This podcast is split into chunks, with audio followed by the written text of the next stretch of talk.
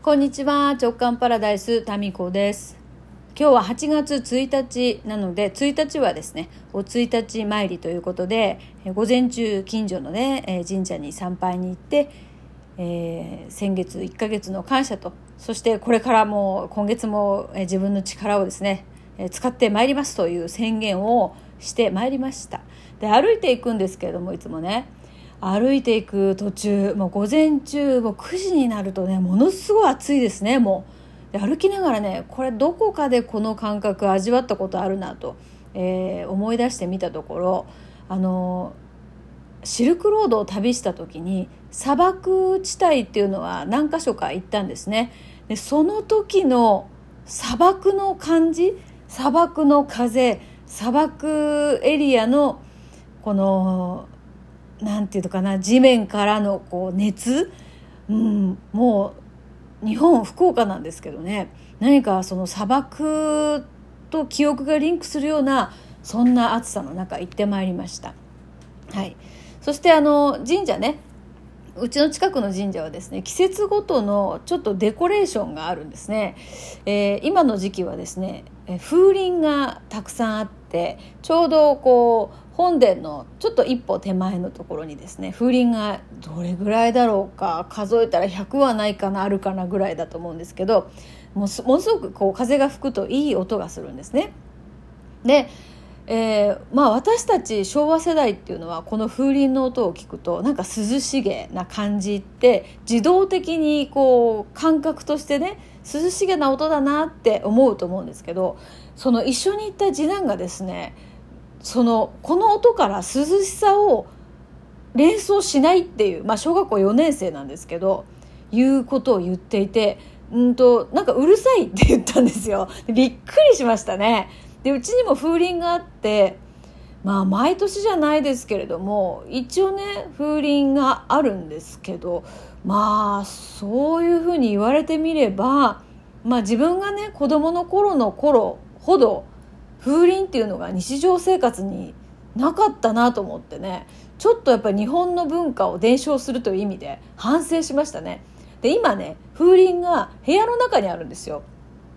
で表に出してると近所迷惑に、ね、なるのでついついあの入れたり出したりっていうのが面倒でねいつの間にか部屋の中のこうただの飾り物みたいになっていて部屋の中そんな風が吹かないのでね音は鳴らないんですよね。反省しましたね。ちょっと庭にね出そうかなと思いました。はい。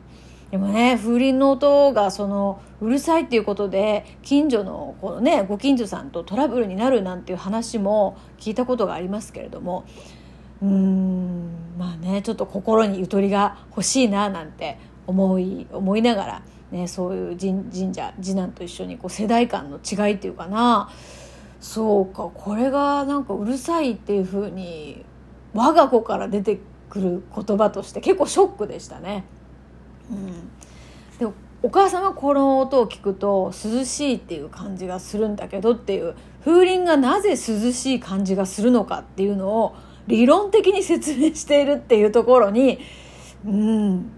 ちょっとねこれはいかんなと思いましたね。風が吹くから音が風が吹くと音が鳴って音が鳴るとなので風イコール涼しいから音を聞くと風を思い起こして涼しい感覚になるっていうこういう説明って私は両親からされたことがないのでね自然にこう伝わっていくものっていうのが伝えられてないんだっていうことでショックでしたね。はいまあそれが一つ、まあ、子供とねちょっとお出かけしたりするとそこすぐそこまででもいろんな発見がありますね。はい、そして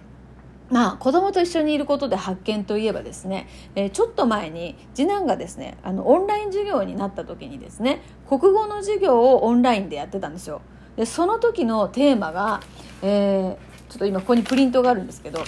もしも〇〇だったらやってみたいこと生き物シリーズっていう、まあ、そういうお勉強の時間でですね自分が他の人や生き物になれたら何になって何をしてみたいですか？っていうことをみんなでこうそれぞれね書くっていうそういう時間だったんですよ。で次男はですね、まあ、鳥になって空を自由に飛んでみたいです。チーターになってとても速く走りたいです。虎になって動物を飼ってみたいです。あの狩りね。狩りをしてみたいです。パンダになってゆっくり竹を食べてみたいですとか、まあ、書いてあったりとか、えー、フクロウになって大きな目でいろんな場所を見てみたいです。狼になって遠吠えをやってみたいです。ネズミになって小さい隙間などに入ってみたいです。みたいな感じでスラスラとこれ A4 のね紙にいっぱいいっぱい書いてるんですね。で私これ見て、まあ、いくつかはですねもしも私がこうだったら鳥になって飛びたいとか蝶になってお花の中に入ってみたいとかね出てくるんですけどなんかちょっとねそれ以上ここの次男みたいにスラスラと本当にねこれ34分だったと思うんですけどその短い時間にこんだけ出てこないなと思ってね。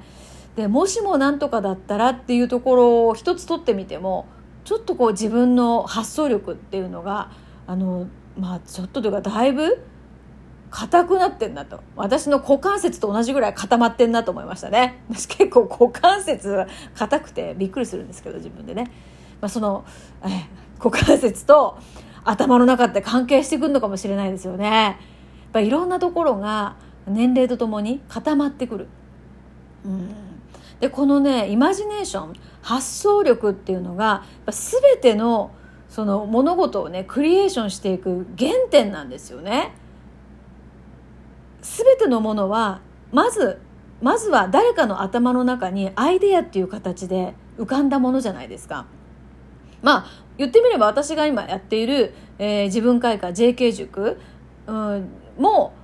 オンラインのオンライン上に異次元空間を作れたらなもしもオンライン上で異次元空間が作れたらみたいなところから、えー、ポッとですね自分開花塾 JK 塾っていうのは浮かんだわけですよ。あもしもこうだったらああだったらああれもそうだ。もしも半年休んだらどうなるんだろうとか。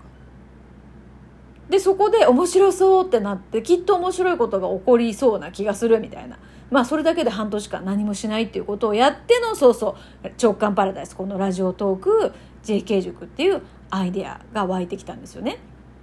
でまあ私はその自分のプランを作っていったりとか、まあ、お仕事のあのコンテンツってまあほぼ9割方オリジナルで作ってるんですよね。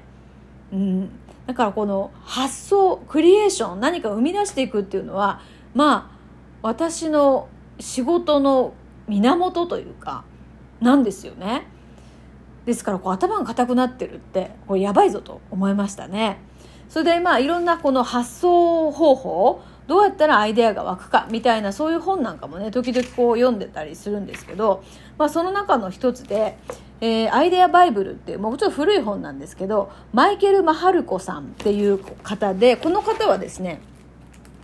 えーと、世界的に有名な創造性開発の専門家なんですね。でまあちょっとどういう発想なのか発想法があるのかなんていうのの今日メルマガでねメルマガタミチャンネルでもご紹介したんですけれどもこの「もしも何だったら」っていうフィクションストーリー発想法っていうねこの本にもあのマイケルさんの本にも出てくるフィクションストーリー発想法。もしも何とかだったら。でこれを常にこう自分の中で、えー、奇抜なねアイデアで全然いいのでというか奇抜なアイデアの方がいいのでもしも何とかだったら、うん。まあ、これをねあの、まあ、特に子供と一緒に過ごす時間が多い時ってまあ自分のね計画通りにはいかないじゃないですか。なのでもうここはねもう割り切って子供ともしもごっこをしてみる。いや子供って結構ねいろんな発想を持ってるので自由にね。だからちょっと聞いてみるといいですよね。もしもこうだったらどうどんなことができるかなとか。うん。でまあいろんなねこのアイデアっていうのはたくさんのこうフィクションの一部から誕生することが多いというふうにこの本の中にも書いてあってでまあちょっとねあの頭の体操としてこういうのに答えてみるのはどうだろうかみたいな書いてあるんですよ。例えばえっ、ー、と世界を一番大笑いさせた国が勝つという取り決めで国際紛争が解決されたらどうなるだろうとかえー、年を取るにつれて美貌も知性も増すとなったらどうなるだろうか。もう、まあ、このねとんでもワールドですけどもしもこうだったらどうかなっていう、まあ、これを常に考えておくっていうのはアイデアの一つ浮かんでくるスイッチかなっていうふうにね思いましたね。ああとこんなのもあるよ。正規が顔についていたらどうなるだろう。このとんでもワールド。のマイケル・マハルコ例文が結構ね正規の話が出てくるんですよね。あとね朝食に雲を食べることができたらどうなるだろうかとかね。とこのフィクションストーリーの中でねえっ、ー、とねこのとんでもとんでもストーリーがた、うんとね、例えばセックスと食べ物に対する私たちの良識をひっくり返したらどうなるだろうか。レストランでは堂々と性行為が行われファストセックスストアなるものが街のあちこちにお目見えする状況になるだろう。もうだからこういうことね頭の中でね考えるのは自由ですから。まあ反対にえっ、ー、と人前で食べることが、えー、なんだこれちょっと見えないな。はばかられ。子供たちにとってナイフフォークは禁句になる。食べる行為は全て閉じたドアの内側でこっそりと行われるようになる。食べ物をレインコートの下に隠して映画館に持ち込む変態のためにポルノ映画ならぬ食べ物映画が目玉の映画館も登場する。から今のグルメ番組とかってさもうあれ見ちゃいけません見ちゃいけませんみたいな感じになる世界、まあ、この「もしも」っていうところがねここれぐらい突飛な話で日々考えてみると、うん。まあ、ちょっと、まあ、これを口に出すとね本当友達がいなくなるかもしれませんけど 今日あの JK 塾のね1日は定例会があるのでちょっとこのもしもワールドの話でちょっとみんなでね盛り上がってみようかななんていうことをちょっと考えたりしております。